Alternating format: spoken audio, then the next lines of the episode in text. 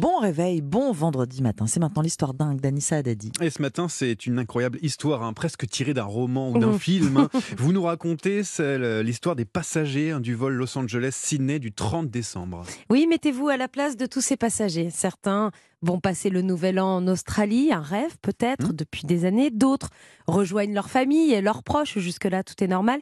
Si je vous parle de ce vol, c'est que tout ne s'est pas passé comme prévu. Décollage à Los Angeles. Vol 829 d'United Airlines. Pour l'instant, tout est normal. Puis rapidement, les pilotes sont inquiets. Ils constatent une fuite hydraulique sur l'un des réacteurs. Là, c'est moins rigolo. Mm. Pas le choix, il faut absolument atterrir et le plus vite possible. Et le mieux serait sur le territoire américain pour éviter aux passagers les passages aux douanes. Ouais. Banco, l'île de Tutuya se Mhm. présente comme une option. La piste risque d'être un peu courte pour un Boeing 787, mais il faut absolument atterrir. Finalement, tout se passe bien. Cerise sur le gâteau, l'île, qui fait partie de l'archipel des Samoa en plein cœur du Pacifique, est aussi un territoire américain. Ah oui. Donc, tout va bien. Les passagers descendent de l'avion pour se dégourdir les jambes et ils auront le temps puisqu'il faudra 21 heures Ah oui. à United Airlines pour envoyer un nouvel avion en remplacement. En attendant, les passagers découvrent l'île paradisiaque de Tutuya. Palmiers, sable blanc fin, on Ah dirait de la farine. hein. Mm.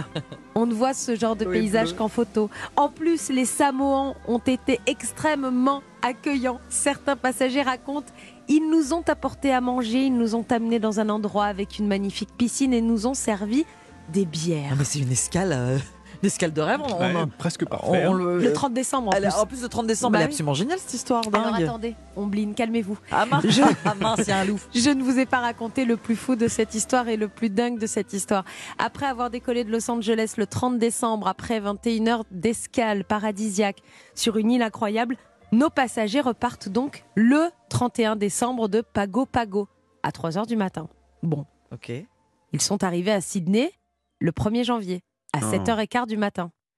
Mais la cartographie et les fuseaux horaires ont fait que l'avion et ses passagers, en plus de tout son équipage, ont été directement projetés du 31 décembre au 1er janvier, 4h du matin, sans jamais passer Mais par la case minuit. Ah, Ils n'ont jamais vu le 31 décembre minuit. Ah, c'est incroyable. Le vol, Bah plus oui. les fuseaux horaires, plus la cartographie, plus l'emplacement de cette île de Tutuya et de cette ville de Pago Pago ont fait que ces passagers n'ont jamais vu cette année la fin de 2022. Ils sont directement passés, ils ont été projetés en 2023. Donc ils ont perdu des heures de vie. en Alors vrai, ils ont perdu des heures Ouais. de vie, ils ont perdu le 3 2 1 Bah oui, minuit, ouais, bonne ça. année, tout Ouais, ça. ils Bon, ont quand même gagné euh, 20 21 heures dans une île avec du sable fin. Paradisiaque. avec- Oui. oui, bon, ça Et va. ça, c'est une fin d'année 2022 qui n'était pas prévue et qui est plutôt originale et magnifique. Non, on, peut on, on voir le verre de champagne à moitié plein. Voilà. Toujours, Tout à fait. toujours. Bravo pour ce mot de la fin. Merci beaucoup, Anissa. À tout à l'heure pour la météo à à l'heure. 5h30.